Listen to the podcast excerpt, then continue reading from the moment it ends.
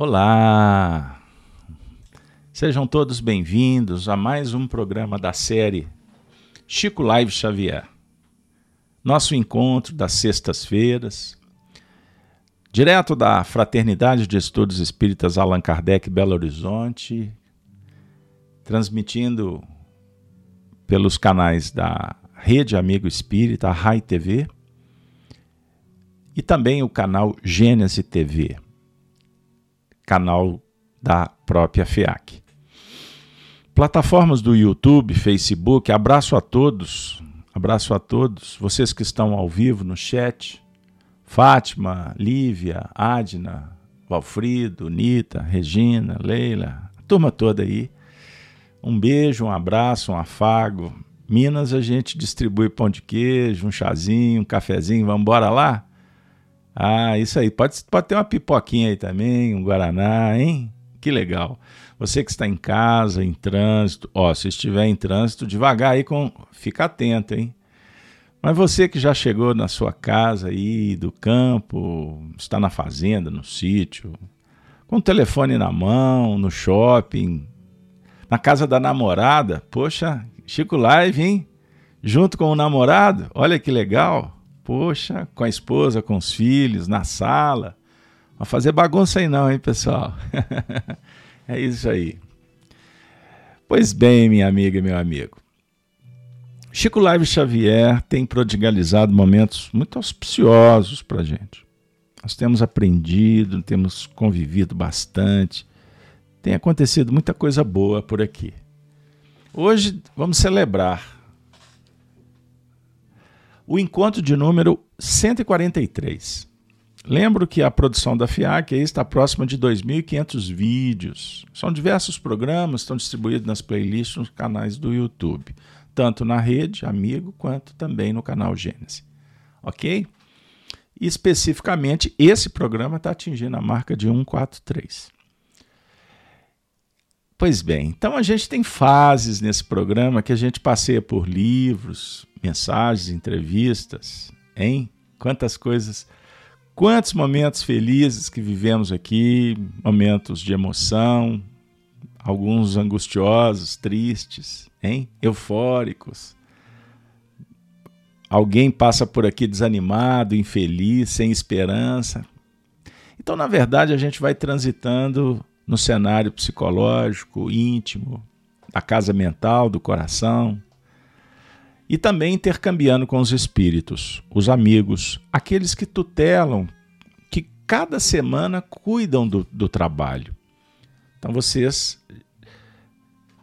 talvez não registraram mediunicamente, mas cada dia a gente tem aqui um convidado. E temos hoje a, a honra de trazer da memória dos arraiais espiritistas, é, das bibliotecas, é, do cenário vivido em Pedro Leopoldo, o querido Clóvis Tavares. É, ele esteve aqui conosco semana passada, fizemos um estudo. Estão lembrados? Estão lembrados do último encontro? Mensagem de Santos Dumont. Olha que legal. E Santos Dumont reencarnou como filho do Clóvis Tavares. É, pessoal. Então, quem não assistiu, não perca. Vai lá. Mensagem de Santos Dumont. Pois bem, vamos lá para o tema de hoje. Dentro da aura de Cristo. Clóvis Tavares conosco. Pois bem, Clóvis, Arnaldo, Chico, foi um grupo muito eficiente, trabalharam bastante pelo Cristo. Eu carinhosamente é, trato, a partir do livro que eu publiquei, Chico, Diálogos e Recordações, como os amigos para sempre. Está aqui o livro à minha, à, à minha esquerda. Né? É isso aí, para vocês à direita. Bora aí. Chico, Diálogos e Recordações. Clóvis Tavares, Arnaldo Rocha, a turma está toda lá. Mas nós estamos passeando, enamorados, empolgados com uma das biografias do Clóvis Tavares, que, diga-se de passagem, me inspirou e deu um roteiro muito legal para catalogar as memórias de Arnaldo Rocha no livro Chico Diálogos. Trata-se do livro 30 anos com Chico Xavier. Pois bem, é, essa biografia é muito, muito agradável, porque o Clóvis tinha um jeito todo especial de contar as histórias. Professor, filósofo, escrevia como poucos, e de uma forma que encanta. Aquele escritor que nos dá um passaporte para as alturas. E a escada é infinita. Todas as vezes que a gente revisita as memórias do Clóvis, a gente sente coisa boa. Porque o autor ele tem a habilidade e o sentimento de engrinaldar os contos de uma forma poética, lúdica, simples, mas ao mesmo tempo nos chamando para refletir, para estudar. É muito bom, muito bom. 30 anos com Chico Xavier. Pois, por, pois bem, nós separamos um trecho para a gente continuar trabalhando com aquela chamada leitura comentada, e por isso o tema, dentro da aura de Cristo. Eu vou trazer aqui dois momentos. O primeiro na minha edição, portanto, o livro que está aqui com, nas minhas mãos, nós temos é, na página 158 e 159 um momento muito especial. Eu vou ler só um pequeno trecho, só para a gente entrar na sintonia, beleza? E para quem não conhece a, a, essa veia literária do Clóvis, fica aqui um aperitivo, né? Muito palatável, muito gostoso, saboroso. O Clóvis fala assim: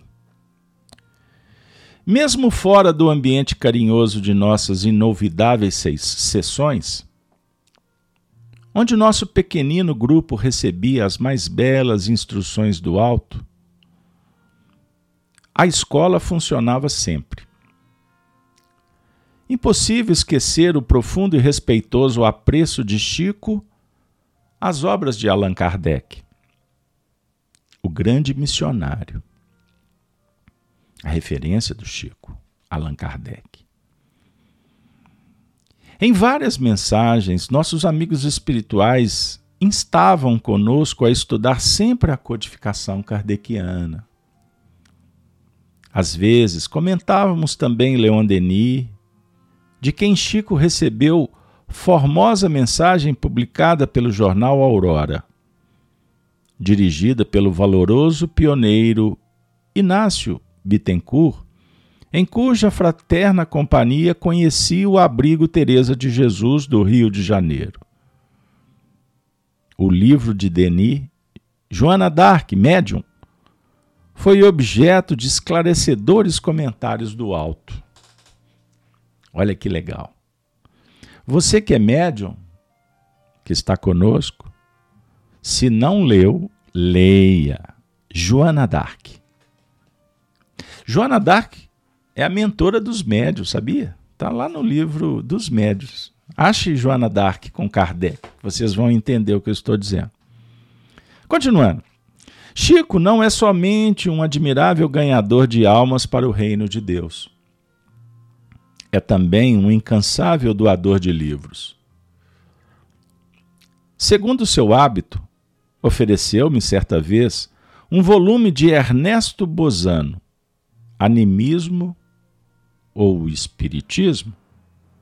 Outra dica de um livro bom para você ler: Animismo ou Espiritismo.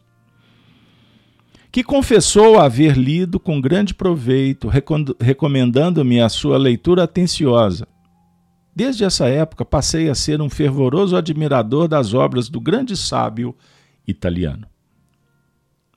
Um dia, ao relembrarmos o impressionante diálogo entre Pollux e Menandro, do grande romance de Emmanuel, Renúncia, psicografado pelo nosso caro médium, estudávamos o problema da recapitulação das provas espirituais.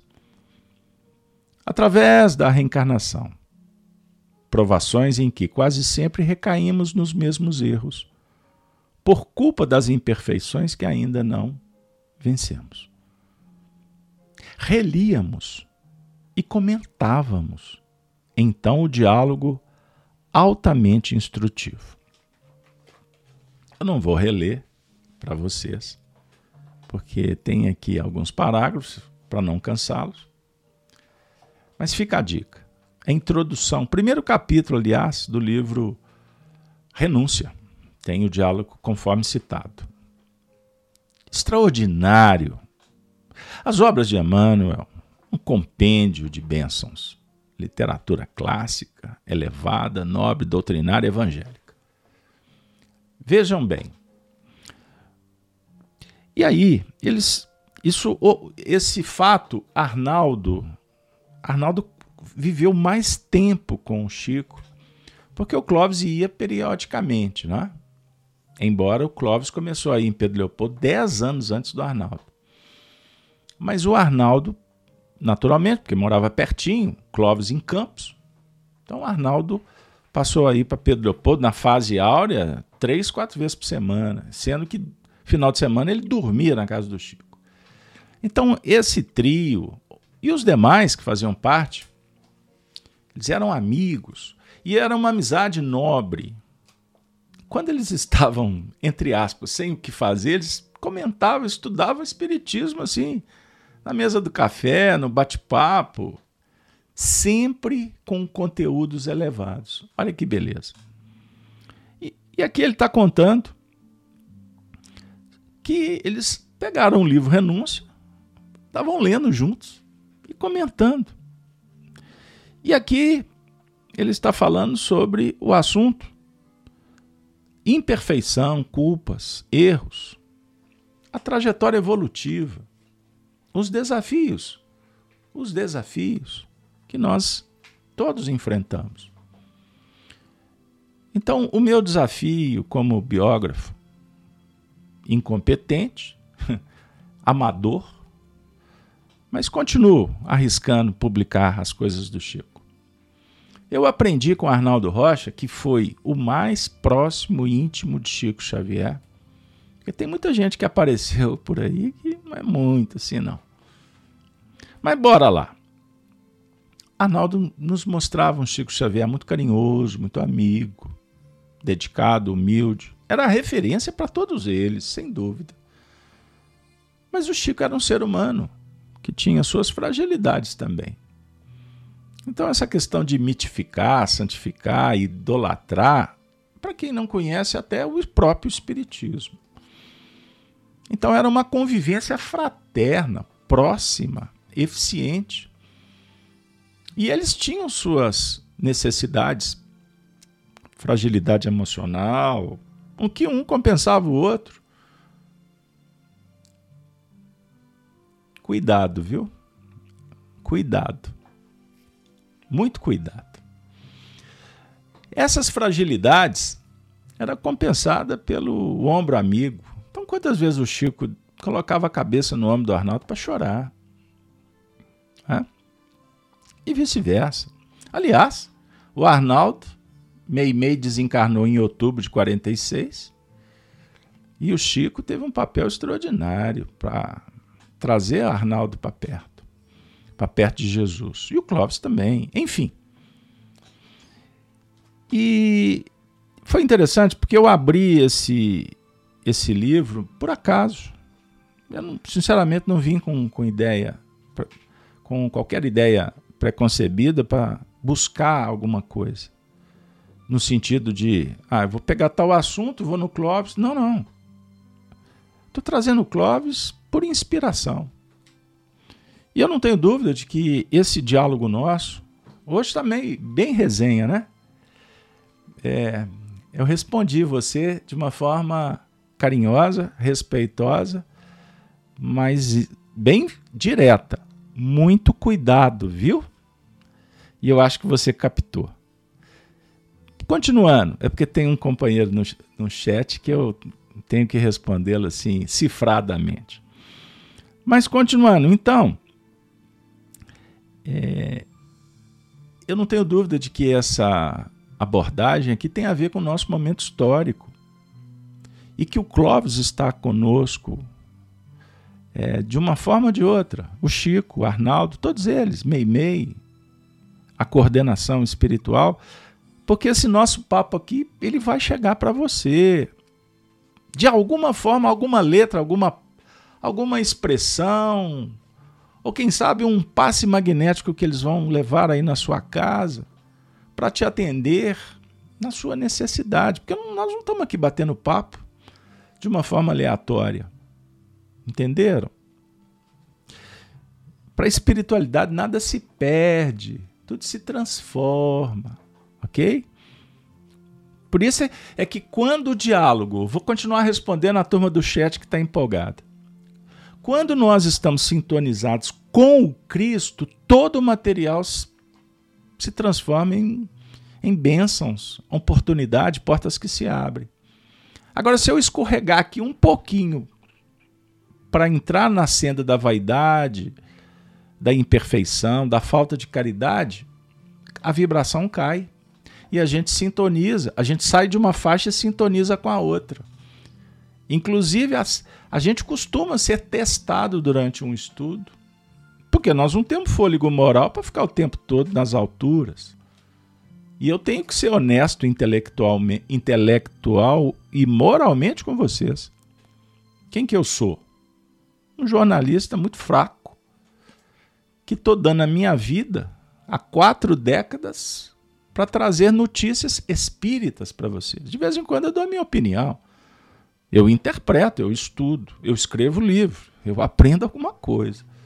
Mas eu não posso ocupar o tempo maior de Jesus, de Kardec, com as minhas histórias.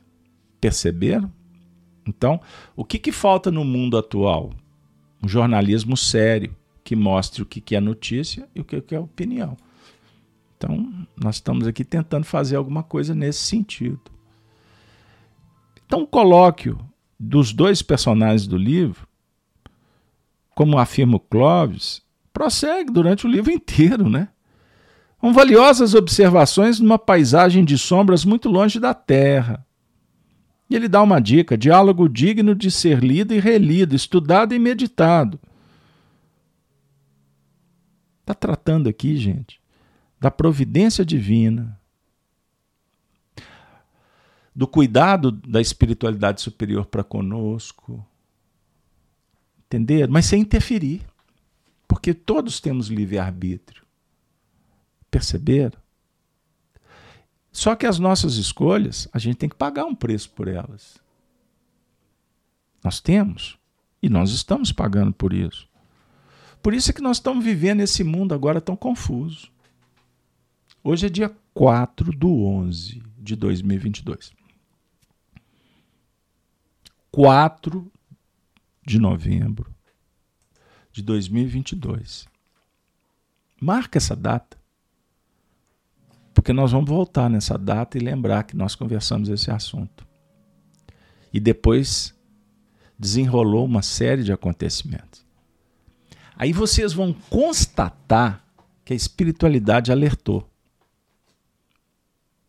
Eles nos avisam, eles nos preparam para o enfrentamento das questões de ordem, de valor, que vai nos ajudar a libertar das peias, algemas, ilusões, dificuldades. Compreenderam, gente? Então, é, veja bem, o Clóvis Tavares diz assim: e foi durante uma das nossas conversações sobre o palpitante problema de nossas recidivas em velhos erros que o nosso querido Emmanuel nos ofertou esta conclusiva lição. Em, abre aspas. Enquanto não nos mantivermos dentro da aura de Cristo, quase sempre toda a recapitulação é queda. Quer que repete? Bora lá? Enquanto não nos mantivermos dentro da aura de Cristo, quase sempre, não é sempre, a tendência, a possibilidade maior em recapitular queda. Vejam bem, o Clóvis, como estudioso, filósofo, alma madura, maturação, inteligência. A, a maturidade significa a capacidade de fazer conexão entre informação, sentimentos e experiências, verificando as possibilidades de aplicar, inclusive no contexto externo, relacional. O que, que eu quero dizer? Não basta, não basta você ter a informação se você não sabe usar. Eu vou usar uma metáfora. Um bisturi na mão de um médico significa instrumento para reparar, para fazer uma cirurgia. Não é isso? Mas um bisturi na mão de um assassino serve para matar. Um bisturi na, na, em mãos inábeis vai sair alguma coisa complicada, vai cortar a mão, não vai dar certo. Agora, o bisturi sobre a mesa, ele é apenas um bisturi. Ele tem o seu valor porque foi feito, ele existe, é um objeto. Mas ele é apenas um objeto. Da mesma forma, o conhecimento. Não adianta você ler, beber na fonte, conviver, ir para a escola. Se o conhecimento adquirido não encontrarmos formas adequadas de fazer conexão e comunicação. Então nós precisamos de conectar o conhecimento adquirido com o conhecimento que está sendo desenvolvido. Percebam bem entendendo que é um processo, é um aprendizado que vai, que vai se desenvolvendo à medida em que nos prontificamos a fazer com que aconteça. Perceberam? Com isso, eu lido com as minhas experiências, com o que eu já tenho. E esse valor, esse princípio, essa experiência é é de cada um. Que quando convivemos, compartilhamos, nos interagimos. Perceberam? O Alberto está colocando conclusão 7 do livro dos médiuns. Bom, se, se você puder colocar aí a frase, eu comento, porque eu não estou recordando de memória. É, eu tenho que recordar de memória, né? Eu não estou recordando, tá? Pega o trecho aí coloca que a gente tenta comentar. Obrigado. Mas continuando. Então, amigo, bora lá. Então, nós estamos, como médiums, como estudantes, discípulos, filósofos, amantes da verdade, da sabedoria, e por isso nos esforçamos para adquiri-la, para nos aproximar da verdade soberana em Deus. Nota de rodapé. Porque a nossa verdade ela é relativa. Afirma Pascal, lá na revista Espírita. A nossa verdade é relativa. Olha que legal. Então existe a verdade que virá, a que há de ser. Então eu vou dialogar com você sob o ponto de vista do que é verdadeiro. Então eu lido com o que é verdadeiro, com o que é ilusório. Mas a verdade com V maiúsculo, só Deus, ela pertence a Deus. O que verdadeiro é aquilo que se torna possível, vivido, construído, elaborado. É verdadeiro. Porque senão fica só no plano das ideias, que nos projeta para os territórios da ilusão. Entendam isso. Então, voltando, para a gente não, não perder a essência, o Emmanuel está falando que enquanto não nos mantivermos dentro da aura de Cristo, quase sempre toda recapitulação é queda. Ah, interessante. Porque o nosso Clóvis, ele está citando Ernesto Bozano, Animismo ou Espiritismo. O Ernesto Bozano, agora está tá chegando aqui a ideia. O Ernesto Bozano, ele tem uma, é, uma proposta, uma teoria muito interessante que, que todo o, o fenômeno mental ele é um diálogo permanente com a memória. Então, a nossa mente, ela se movimenta com os recursos da própria memória, ou seja, da sua experiência. Olha que legal. Ah, o amigo está corrigindo, o livro dos Espíritos. Então, coloca o, o trechozinho aí para gente. Então, nós lidamos com memória o tempo todo. E sem viajar demais, tem a memória passada e tem a memória futura. Sabia disso? É, tem a memória futura. Tem a memória da, da nossa vivência no mundo espiritual. Antes de reencarnar. A memória que das experiências que vivemos, que temos durante a noite, quando o corpo está repousando durante o dia, fragmentos, sentimentos, emoções. Vejam aí, as memórias reencarnatórias que se manifestam como tendências. Essas experiências, elas dialogam conosco o tempo todo. Então você vê uma imagem, sente um cheiro, capta um, uma vibração sonora, são fatores indutores que tocam o ser e o ser responde. Isso é automático. Não é raciocinado. A memória, ela se manifesta e é muito interessante porque não, ela não tem um sentido lógico para se manifestar. É? É, você não vai recordar de uma experiência que teve com seis anos de idade Aí depois vai vir uma experiência quando você teve seis anos e seis meses.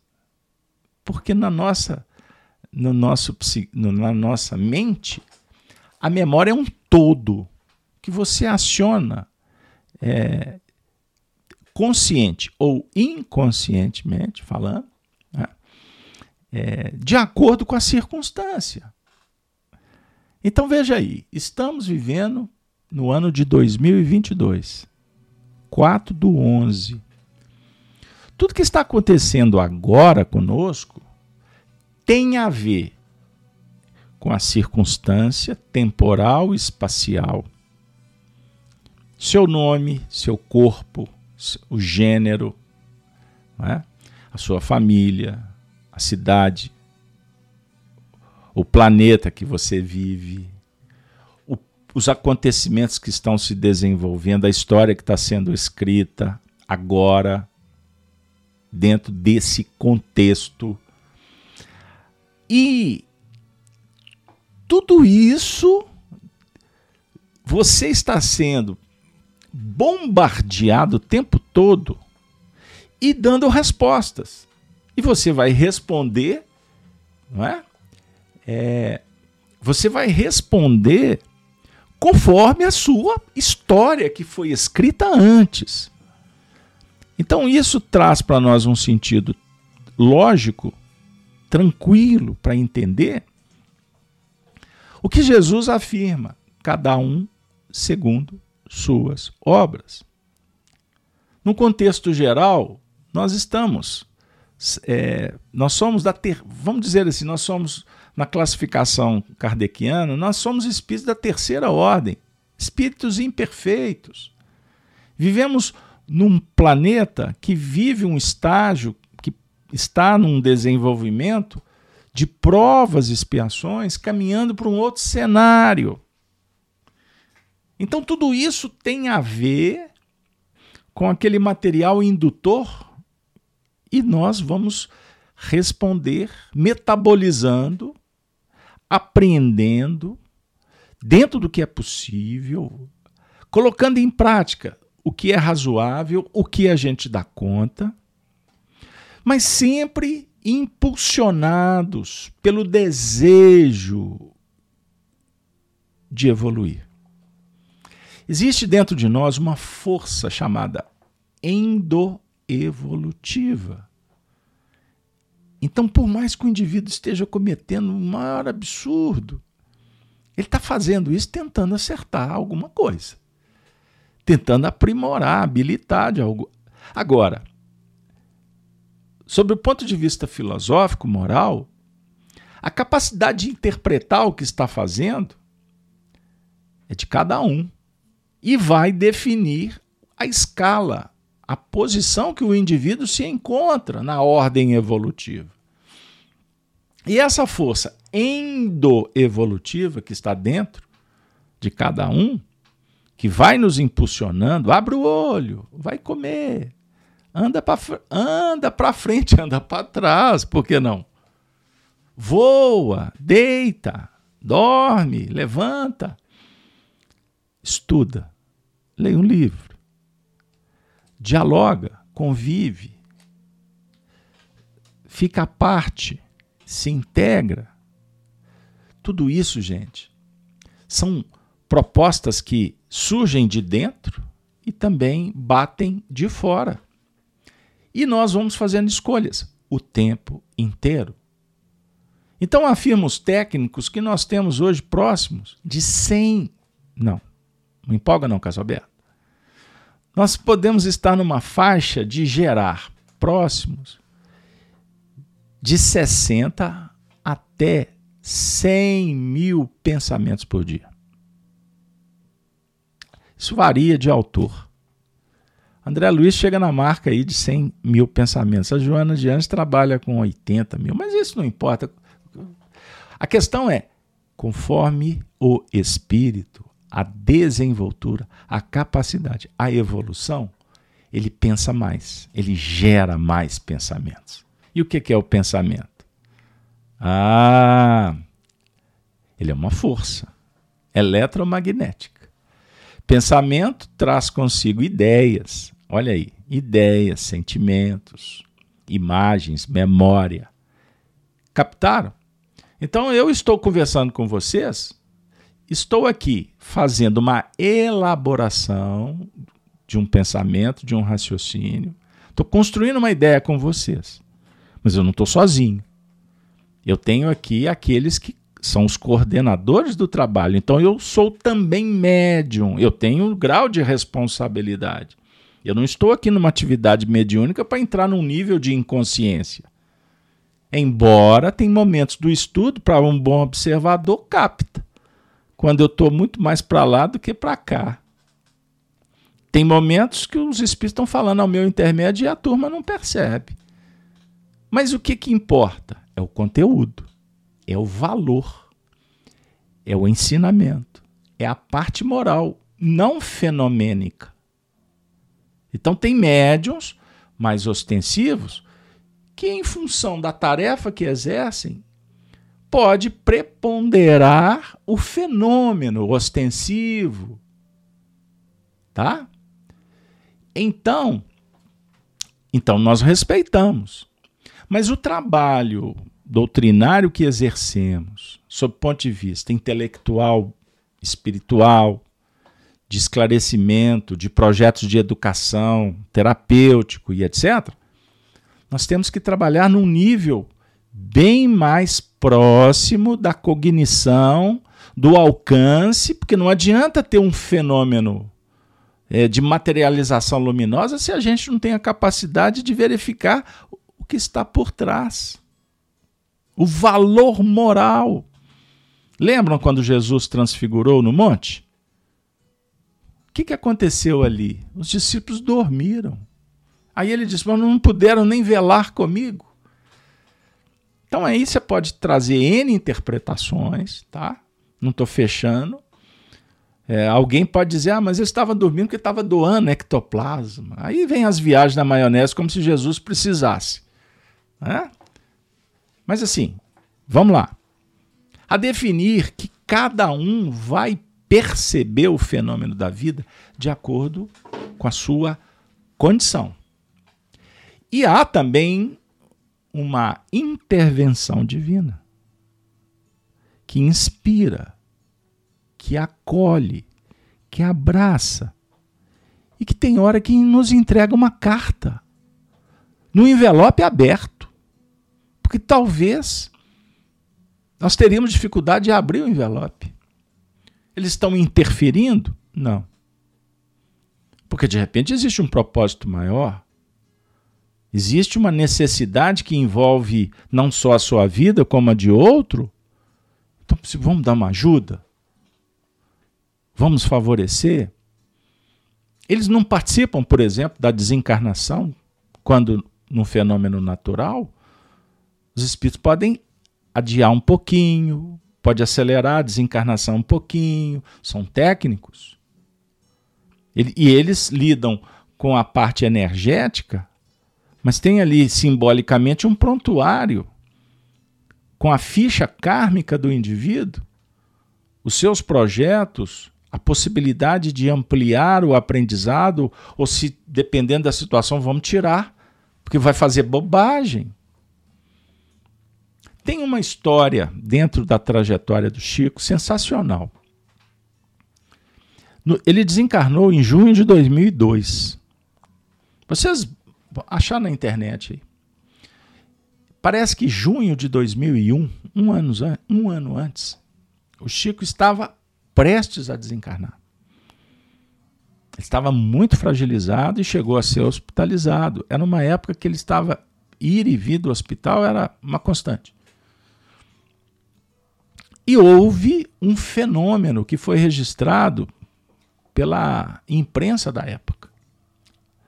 Não é? Uma afiliada dessa televisão aí lá em Uberaba registrou uma luz entrando no quarto. Procurem isso na internet, vocês vão achar. Isso virou matéria, foi assistido por milhões de pessoas. E o Chico recuperou. E, e ele depois narra, narra que quem entrou no quarto, que ele recebeu uma visita espiritual, que quem entrou no quarto foi a mãe dele e Emmanuel. Isso foi em 2001. E olha que essa turma aí já até trouxe o Emmanuel para o Brasil, São Paulo e tudo mais. Pois bem, o Emmanuel se materializa no quarto. Isso foi. Procura aí. Chico Xavier, fenômeno, tarará, tarará. Beleza. O que, que o Chico disse? Com muita dificuldade, ele falou assim: é, foi intervenção divina. foi intervenção de. Eu não estou lembrando com detalhes, tá? Mas é, ele recebeu um, vamos dizer assim, uma extensão de mandato. Uma extensão necessária, porque os espíritos perceberam que ele permanecer ainda seria um complemento de algo que estava por vir. Então ele recebeu a palavra correta, o amigo espiritual me faz recordar. Moratória. Ele precisava disso como pessoa? Não. Porque um ano a mais para ele não alterou absolutamente nada. Mas, sobre o ponto de vista do coletivo, a presença dele ainda por um tempo teve um significado. Se alguém tentar explicar qual o motivo, se vier com aquela história, eu vou dizer para vocês: cuidado, tá bom, gente? Mas, contudo, voltando. Então, o Chico recebeu uma extensão. Isso pode acontecer.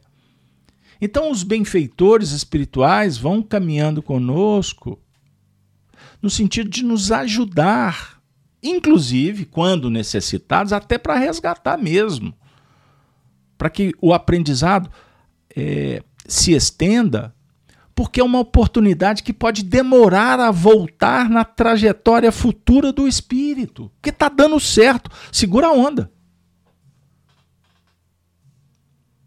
Segura a onda.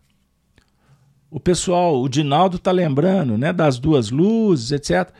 E, e até para explicar para quem não conhece a história, que o, o, cine, o cinegrafista ele não identificou essas luzes. Ele estava com a câmera lá filmando o hospital que o Chico estava internado. Tá bom? Eu não acabei não explicando, me perdoe. Só depois, quando eles foram editar para soltar a reportagem, Chico Xavier está internado. Aí, quando foram fazer a edição, identificaram que tinha uma luz. E, naturalmente, eles foram pesquisar que luz que era aquela, que podia ser uma, um efeito natural, normal da fotografia, enfim. Mas identificaram que era uma luz que, inclusive, quando ela passa, ela não deixa sombra na parede. E ela entra, no, ela entra é, numa dinâmica diferente. Ao invés de ser retilínea, ela toma uma uma, ela faz uma trajetória diferente. Perceberam? Até nesse sentido, aquele fenômeno chamou atenção.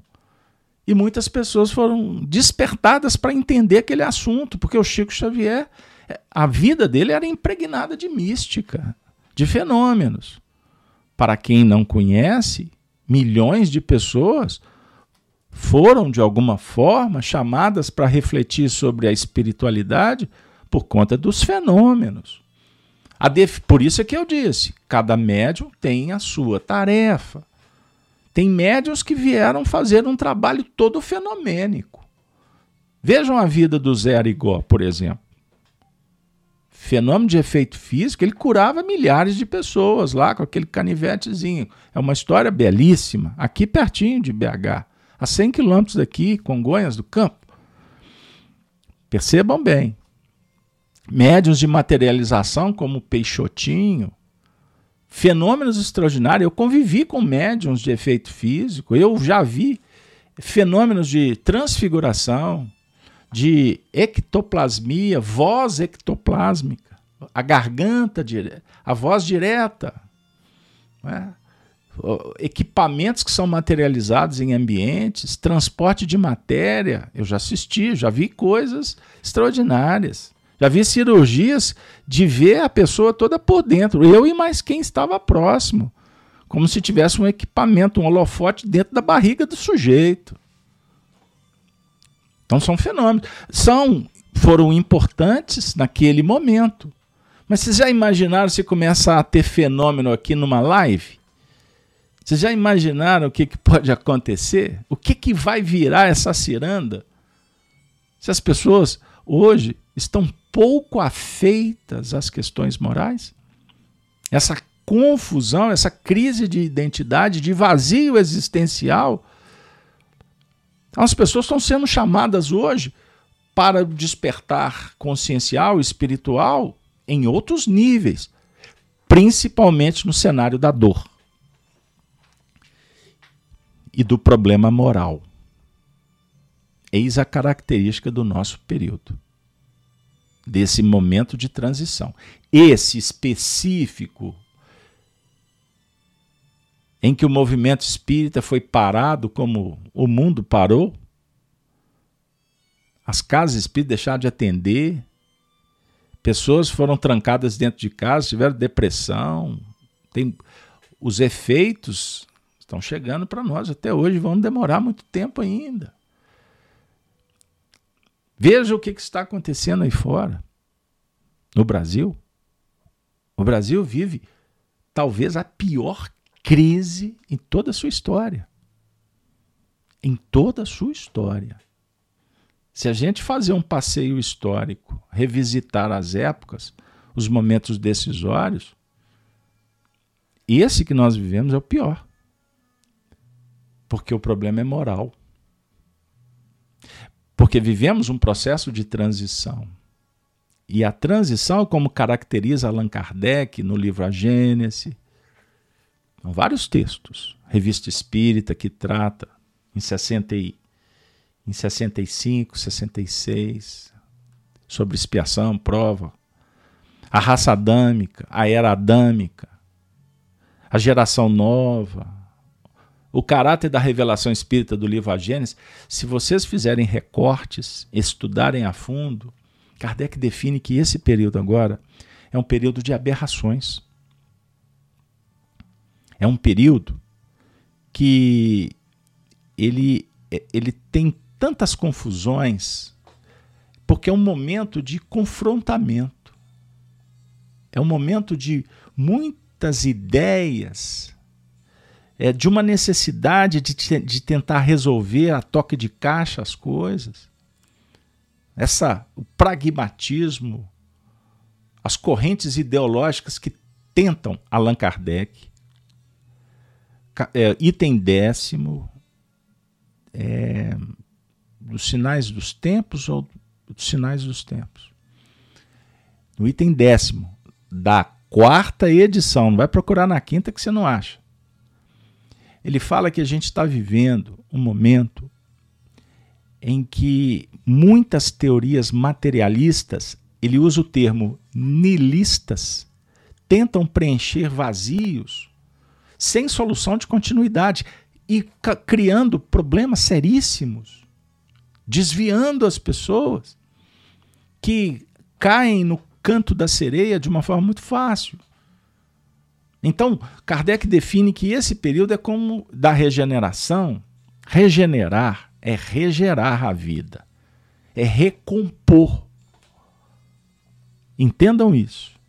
Então, quem pensa que regeneração é passear de barquinho por aí, está enganado. Espírita, cristão, que está procurando regeneração para conviver com o espírito superior, fugindo do trabalho, está redondamente enganado. Pense assim: é uma expressão usada por Kardec. É como se a gente tivesse é, vivendo uma doença. Ele usa a expressão febre. Febre. Por que, que a gente tem febre? Uma disfunção. É uma doença que é, um, é uma, um, uma, uma virose, é, é um, um corpo estranho, o organismo está tentando se recompor, muda a temperatura. A febre é bendita, porque está havendo o quê? Uma luta para superar o mal. Mas você gosta de sentir febre? Ninguém gosta, você fica combalido. Né? Você passou pelo Covidão? Eu passei por ele, fui convidado. Eu passei pelo Covid. Eu sei o que, que é. Não é lógico, num nível bem diferente de muitos amigos que de, desencarnaram ou quase desencarnaram. Todos nós convivemos com isso, não foi? Mas o que, que acontece na regeneração? Nós estamos tendo a oportunidade de reparar mazelas complicações que nós mesmos inoculamos na nossa trajetória, no nosso psiquismo, nos nossos corpos. Então é difícil, é complicado. Agora, quando adotamos a postura de estar dentro da aura de Cristo, nós encontramos mais forças. É o remédio é a instrução. É o manual de sobrevivência. Agora, quando fora da aura de Cristo, quase sempre toda recapitulação é queda. Eu não falei sobre o fenômeno da memória? Recapitula sem o Cristo? Recapitula sem o Cristo, o que, é que vai acontecer conosco?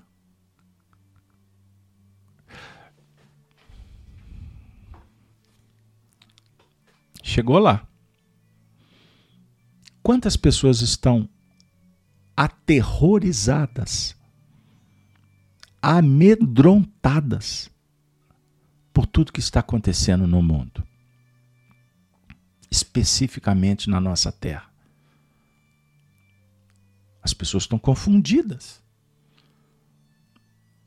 Uma chuva de coisas que chegam, verdades, mentiras, afinal, apoiar em quê? Acreditar em quem? Atrocidades, censura, prisão, injustiça, morte, crime, violência, intolerância. É um convite, é uma prova. Como que nós estamos reagindo? Dentro da aura de Cristo ou dentro da aura do egoísmo, do orgulho? Eu pergunto para vocês: o que vale o cristianismo na nossa vida? O que, que o Cristo representa para nós? A fé, o convívio com os bons espíritos. O Clóvis está contando para nós de uma forma muito especial como era a mão do Chico protetora e condutora. Ele diz assim: Sentia-me qual colegial pobre sem méritos, mal ajambrado e tímido, de que de repente se visse na intimidade de brilhante cenáculo de altos estudos. A palavra sábia de espíritos benevolentes, a grandeza dos temas em debate, a presença de carinhosos companheiros experimentados, uma sucessão constante de provas convincentes de um poder invisível que nos governa e educa, a paciência e o carinho dos mensageiros divinos. Tudo isso me confundia o espírito bisonho e se não fosse as dedicações do meu abençoado benfeitor Chico, não teria eu podido assimilar as lições ministradas no colégio de Emmanuel através do medionato de Chico Xavier. Por que, que ele viveu tudo isso? Ele está reconhecendo a sua pequeneza, a sua incipiência? o Clóvis era uma pessoa muito especial. E aqui ele está exercitando a humildade. Aqui ele está sendo sincero, transparente, honesto, digno, com todas as virtudes. O Clóvis não era idólatra. O Clóvis não ficava mitificando o Chico. Ele, poeticamente, ele está nos falando de um ambiente espiritual que o Chico tinha muita importância. Mas era um ambiente espiritual. Por que, que ele viveu tudo isso? Por que, que ele bebeu dessa fonte? Porque chegaria o momento dos testemunhos. Ele passou por muitos problemas. Nós falamos do Espírito Santos Dumont que reencarnou como filho do Clóvis. Ele viu essa criança.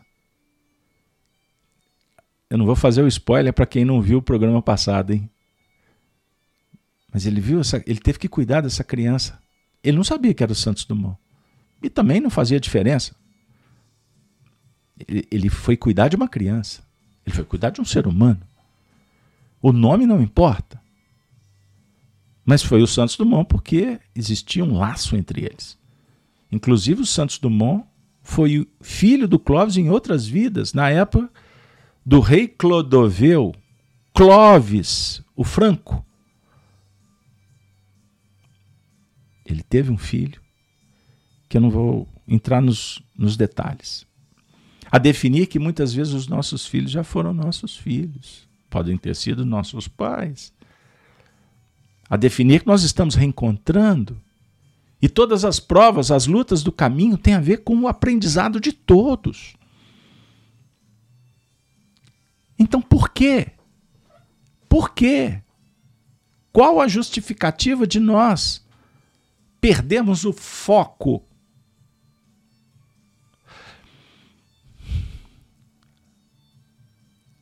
O Espiritismo dialoga com a vida futura, com a, com a interação entre os mundos, com a presença dos benfeitores na nossa vida.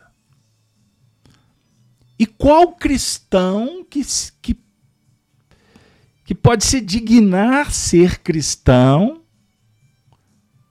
sem coragem, sem resiliência, sem preparo para enfrentar o testemunho. Os discípulos tremeram, temeram. Jesus disse assim: se vão fazer isso com os, o mestre, farão com os discípulos também. 1936, Chico Xavier recebeu uma, uma escalonada de mensagens e livros que, de uma forma esparsa, anunciava um período extremamente conturbado. 1936. Era Vargas, ditadura, aqui no Brasil. Prim final da Primeira Guerra, início da Segunda Guerra Mundial. Foi um, um cenário em que mais de centenas de milhões de pessoas foram mortas. Centenas de milhões de pessoas. Se vocês, se nós unirmos, somarmos o período, por exemplo, da gripe espanhola de 1918, inclusive Eurípetes Barçanufo, como as crianças de Fátima também desencarnaram face àquela pandemia. A Revolução Russa de 1917, a Primeira Guerra, depois a Segunda Guerra Mundial, a devastadora onda comunista pelo mundo, guerras setorizadas, a Guerra Fria, os processos que foram se desenvolvendo nas, nos, nas décadas subsequentes, fecha o século XX. Quantas centenas de milhões de pessoas foram mortas face aos flagelos naturais, às pandemias, face às guerras, o autoritarismo, as ideologias que geraram como resultado de uma guerra cultural o esfacelamento da sociedade. E o rescaldo reverberou onde, quando, em que lugar? nós estamos dando sequência a um processo. Nós estamos apenas no ano de 2022. 100 anos depois, o que é 100 anos num calendário de milênios do planeta Terra? Eu assisti hoje um vídeo de um sacerdote católico falando para os fiéis católicos: Não temeis. Os homens não podem matar as almas. Os homens não têm o poder de impedir a marcha evolutiva, eu concluo. Porque não sou eu que tenho essa opinião. É a doutrina espírita. A doutrina espírita apresenta para nós, há mais de 160 anos atrás, quando Kardec falou que tinha iniciado um processo, tinha sido disparado um player, um software de muitas mudanças no mundo. Estudem Kardec, gente. Estudem Kardec é muito melhor do que vocês ficarem aterrorizados com o que vocês estão assistindo. É certo que você tem que tomar cuidado. Você tem que aprender a escolher. Porque a escolha gera um preço. Você fez bem a sua parte, o seu dever de casa, você tem feito? Tem certeza? Ou você acha que está fazendo bem feito porque alguém te disse, porque aquela fonte apontou e você acreditou e não pesquisou, não estudou? A grande maioria das pessoas são movimentadas como massas manipuladas que acreditam. Acreditam. Acreditam nas imperfeições. Ou vocês acham que a coisa chega na sua casa sempre pensando no bem-estar, promovendo o progresso, importando com o equilíbrio da sua família, com a saúde não só econômica, moral, fisi fisiológica dos teus. Existe um sistema materialista. Então nós temos um fulcro que irradia o Cristo: virtude, bondade, sabedoria. É uma chamada porta. E essa porta é estreita. Porque para acessar, você tem que se esforçar. Porque ela não fica regalada. Essa porta não está aberta. Um holofote aceso para você. Você que tem que procurar. Porque o diálogo da libertação espiritual tem a ver com mérito. Você, a sociedade, tem sido alertado há mais de 100 anos e mesmo assim o homem tropeça na mesma pedra. É o único animal que repete o erro. Não se estuda história e tira e procura entender os recados da história. O preço é esse. E quando aterrorizados, amedrontados, sentindo que o perigo está perto, aí que a gente vai procurar a solução? Já foi aceso o incêndio, já foi acendido a fogueira, está acesa. Das ideias. Os costumes estão sendo reavaliados. O mundo velho das imperfeições, ele está ruindo o materialismo, ele está em decadência. Você queria receber uma boa notícia? A notícia é essa. Não ficaria pedra sobre pedra. E as pedras estão caindo. Só que os homens aturdidos, porque ignoram, e tamanha ignorância, tamanho sofrimento, espiando os problemas do passado, os homens não vê solução de continuidade porque eles pensam no túmulo. O túmulo é o limite, é a morte. O cristão, aquele cristão que ia para o martírio nos tempos do cristianismo primitivo, eles cantavam Maria Santíssima, uma página belíssima, Humberto de Campos, Boa Nova, conta ela via os cristãos cantando. Aquele cântico que de alguma forma hipnotizava, abrandava as angústias, as dores.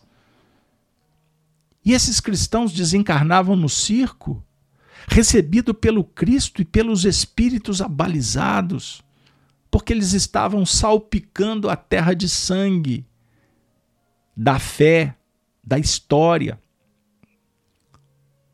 A história do cristianismo jamais será apagada. Por mais que arrastem Jesus nas festas carnavalescas, por mais que isso repercuta pelo mundo inteiro, estimulando a turba ensandecida da festa da carne que nada vale, do consumismo. Pessoal, entendam isso. As forças anticrísticas, elas sabem que elas são perdedoras, porque elas já nasceram erradas, como todas essas propostas filosóficas, ideológicas, dialéticas, sofisticadas, que formaram escolas e que penetraram em toda a sociedade, na sua casa, os seus filhos, você, seus pais, todos nós somos subproduto dessa guerra cultural e agora que as pessoas estão começando a entender, existe um sistema. O sistema é poderoso. Ele é poderoso. Ele é poderoso porque ele destrói o próprio sistema. Uma pedra destrói e implode a outra. A treva, ela ataca a própria treva. Ela se resolve com, entre ela mesma. O mesmo cenário. Quem se compromete com César resolve com César. É uma expressão de Emmanuel. Nós nos comprometemos com o mundo material, com o sistema. Nós nos enovelamos nisso. Então chegou a hora da grande oportunidade de nos desvincularmos desses padrões. Só que não é fácil. Não é fazendo turismo, é agindo com inteligência. É estudando um manual de sobrevivência. Não sintoniza com a treva. Não olha no olhar da treva, do dragão. Porque ele é poderoso e ele te hipnotiza. Então, cuidado com o que você anda fazendo a sintonia estabelecida nas redes, os programas que você assiste, as fontes que embebedam a sua mente de ilusões, fanatismo, nos tirando do centro, descolando o ser dele mesmo. Foca a luz, meu filho, minha filha. Queridos amigos, queridos amigos, queridas irmãs, vocês me colocam em situação difícil. Hein? Saiu sem querer, mas é porque eles são paternais. Eles são amorosos conosco. Eles não querem que você sinta aflição. Embora a aflição faça parte. No mundo tereis aflição, disse Jesus. Mas sobre a aura de Cristo nós nos sentiremos fortalecidos, confiantes e confidentes com Ele para fazer a travessia. Os hebreus atravessaram o deserto depois de 400 anos. Eles se libertaram. A Páscoa é uma comemoração. Nós temos que fazer essa travessia. Nós temos que deixar as mazelas, as imperfeições, o orgulho, o egoísmo, os sentimentos egóicos que nos enganam. Nós precisamos fazer luz. Agora, você viciado nesse equipamento, sendo contaminado o tempo todo, me desculpe, mas isso não vai acabar bem. Você vai desencarnar mal. Você vai ter péssimas noites de sonho. Você vai ter pesadelos. Porque você não vai estar na aura do Cristo, você vai estar recapitulando problemas do passado. Você está apertando o botão. Você está acionando um player para assistir um filme da sua história.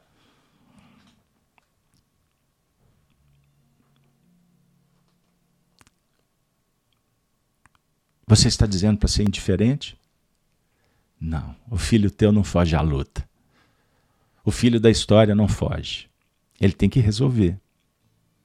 Agora a questão é como Não é o que, é como. O que você vai descobrir. Agora, como se conduzir, sintonizado com o alto ou com as trevas, é que vai fazer a diferença na sua vida. É que vai te tirar ou te afundar, ou te hipnotizar ainda mais. Porque, como espíritas, nós sabemos que o mundo espiritual está em confusão também. Os espíritos já disseram de várias formas, através de milhares de médiums, que o que acontece na Terra repercute lá. O que acontece lá repercute aqui. Então, qual faixa, qual mundo espiritual que você está frequentando? Qual que nós queremos para nós? Esse, possivelmente, está te destruindo. Porque ele está te colocando numa ilusão. A ilusão da precipitação, de resolver problemas milenares a toque de caixa, de uma hora para outra. O tempo de Deus é diferente do tempo dos homens. E tudo que nós estamos vivendo, eu vou repetir. Bate o Google, gente, pesquisa, 1917, aparição de Fátima. Maria Santíssima. O que ela falou para aquelas meninas? 1936, aparição de Maria no sertão de Pernambuco. O que, que Maria Santíssima falou para duas meninas? O que, que aconteceu em 1928? Em Pedro Leopoldo, quando Maria, João de Deus, se apresenta para socorrer os filhos, a mãe do Chico Xavier, para cuidar da filhinha querida. Os espíritos trabalham em grupo, em famílias. Maria Santíssima representa a mãe da humanidade, a mãe de Portugal, a mãe do Brasil. Não foi por acaso não foi por acaso que a princesa Isabel mandou a coroa. A coroa que ela não, pode, não pôde usar. Porque não deixaram. Porque não deixaram. Gente, a história se repete. A questão é aprender com a história. Tirar os benefícios. 1936, Emmanuel Humberto de Campos. Eles falaram, eles alertaram. Inclusive, eu bato nessa tecla há anos.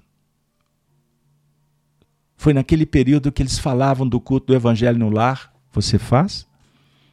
Foi naquele período que eles falaram sobre a importância da família. Você ficou atento? A, a humanidade espírita, a sociedade espírita deu atenção? Que era necessário proteger o lar, que a felicidade não estava depositada na mão do Estado, para que não acreditássemos em salvadores da pátria, em ideologias materialistas. Se vocês quiserem, vocês vão encontrar todas essas dicas, todo, toda essa fundamentação doutrinária que foram recursos oferecidos para nos preparar para enfrentar o momento atual. Aqueles espíritos que ditaram as páginas, muitos deles estão entre nós. Outros, os professores, os abalizados, estão conduzindo, estão inspirando. São 18 e 15, eu extrapolei 15 minutos, mas a live de hoje ela foi designada para me falar uma coisa. Anotem, para não dizer amanhã que vocês não ouviram. Anotem isso. Afirma Emmanuel, através do médium Xavier, em diversos momentos, entrevistas. Pesquisem, tá? Não vai numa fonte só, não. Tem gente que está acreditando por aí que milhões de espíritos que viviam na França na época da Revolução Francesa vieram para o Brasil.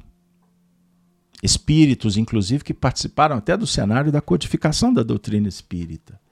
Foram dezenas e milhões de espíritos que vieram para o Brasil. Se vocês passearem por Belo Horizonte, na Praça da Liberdade, vocês vão entender o que eu estou dizendo. A arquitetura. Existe aqui nos céus de Belo Horizonte uma cidade chamada Novos Horizontes, que representa a igreja de Lyon, na França. A igreja de São João. Os cristãos dos primeiros tempos, Sancto, Alexandre, Irineu, Blandina, não é a Meimei, não, é a Blandina, martirizada e tantos outros. Formam nos céus de Belo Horizonte, nas adjacências, chegando até nas regiões da Vila Rica Antiga, Ouro Preto, se estendendo na direção da Serra do Cipó, Pedro Leopoldo, terra onde Chico viveu, aqui tem uma grande colônia espiritual. E agora eu vou dizer para vocês. Nós estamos, nós estamos vivendo um momento no Brasil profundos resgates. A Revolução Francesa ela traz rescaldo para o mundo inteiro até hoje. É um período de mais de 240 anos de reajustes face a um botão que foi acionado lá naquele período que disparou um sistema de revolução para todos os lados. Por equações proféticas, pesquisem. Vou dar uma dica. Além de toda a obra Emmanuel, o livro As Quatro Babilônias de Mário Coelho, que diga-se de passagem, Emmanuel comenta esse livro, em publicações no Reformador de 1936. Nessas equações, atingia-se a plenitude de, do início de grandes mudanças no planeta a partir do ano de 2015. Haveria um abalo moral. E os espíritos me disseram: agora é responsabilidade minha. Espero, espero que seja uma informação que tenha bons frutos. E nada de sensacionalismo. Porque, aliás, o nosso canal não importa o número de pessoas, o importa é que quem esteja aqui esteja feliz. O Brasil, quando foi anunciado ser o coração do mundo e a pátria do Evangelho, essa é a missão. Eu não tenho dúvida em afirmar que do Brasil vai partir uma revolução para o mundo inteiro. Só que a revolução não será pela força. Será uma revolução diferente. Uma revolução promovida pela virtude do Evangelho. Os franceses, hoje no Brasil, encarnados ou desencarnados, terão a oportunidade de dar um testemunho para salpicar a terra de amor, de fraternidade e de paz. Agora, para atingir os objetivos, num cenário de tanta confusão e violência, de tanta obsessão, de tanta depressão, e Allan Kardec prenunciou que esse período seria caracterizado por muitos suicídios, inclusive de crianças, de idosos, almas desesperadas e espíritos líderes das trevas que estariam no nosso meio e enganariam a muitos. Esse é o período que vivemos. Aqueles que se apresentam como cordeiro, mas são lobos, chacais, abutres destruidores de lares, de religiões. Estes são espíritos rebeldes. São espíritos que estão tendo oportunidades findas, últimas. e que têm um prazo de validade. E que são convidados, no momento oportuno, a sair de cena, se não cumprem os desígnios do alto. Se Maria Santíssima, os espíritos superiores, se revelaram de várias formas, com Allan Kardec de uma forma filosófica, através do Chico Xavier e de outros médios no Brasil, dando continuidade ao gigantismo do trabalho de Allan Kardec, também se manifestaram através de outras tradições, de outras religiões. E falaram abertamente que a sociedade passaria por um testemunho coletivo. E que bem-aventurados aqueles que se converterem ao cristianismo. Numa linguagem católica, ao coração de Maria. Na nossa linguagem espiritista, pela conversão ao ideal de servir de fraternizar, de confraternizar, de respeitar, de abençoar, de cumprir as suas tarefas junto com César, mas focando em Deus, nos bons espíritos, na fé, nos princípios e na coragem. Se os cristãos tiveram que passar pelos testemunhos, em que os seus próprios corpos foram entregues aos lacaios, aos torturadores, aos gladiadores, aos soldados ou às feras. Em alguns casos, seus corpos se tornaram tochas vivas para iluminar as ruas de Roma. Ou aqueles, aqueles que foram crucificados, que foram levados à Inquisição, à tirania, ao sofrimento. Estes espíritos enfrentaram o testemunho por amor a Jesus, por amor a Deus e por amor à humanidade. Cristianismo é vida. Cristianismo é entrega. Cristianismo é coragem. Agora, se cristianismo é apenas uma filosofia que nos faz permanecer atrás de um computador, fugindo dos desafios do caminho, me desculpe, pode ser qualquer coisa menos cristianismo. Porque cristianismo é Cristo vivo, é Cristo alegre, é Cristo confiante, atuante, presente, solícito, amoroso e sempre disposto a ensinar. Se tiver que repetir, ele repete. Se tiver que falar para doutores, ele fala. Mas se tiver que falar para as crianças, ele coloca-as no colo se tiver que falar com as mães, ele abraça-as, enxuga lágrimas. Se tiver que falar com os pais, ele senta, toca, apadrinha, incentiva e vai junto.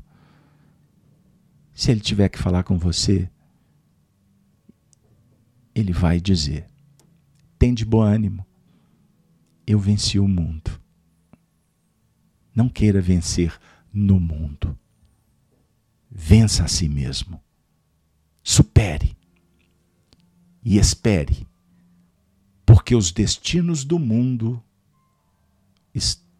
esses destinos, de cada um, da humanidade planetária e cósmica, faz parte de uma engrenagem perfeita a lei do progresso, na dinâmica da sabedoria do Pai, o Pai que está em toda parte. Pai nosso que estais nos céus, santificado seja o vosso nome. Venha a nós, Senhor, o vosso reino, e seja feita a tua vontade, aqui na terra como nos céus. O pão do corpo e do espírito, Senhor, nos dê sempre. perdoa os nossos erros, ensinando-nos a perdoar, a perdoar, a perdoar. Mas não nos deixes cair novamente nas tentações. Livra-nos, Senhor, do mal, pois o vosso é o reino, é o poder e a glória para sempre. Confiem e permaneçam dentro da aura de Cristo, o Senhor dos nossos corações. Muito obrigado, muito obrigado, muito obrigado. Que vocês possam ter uma excelente noite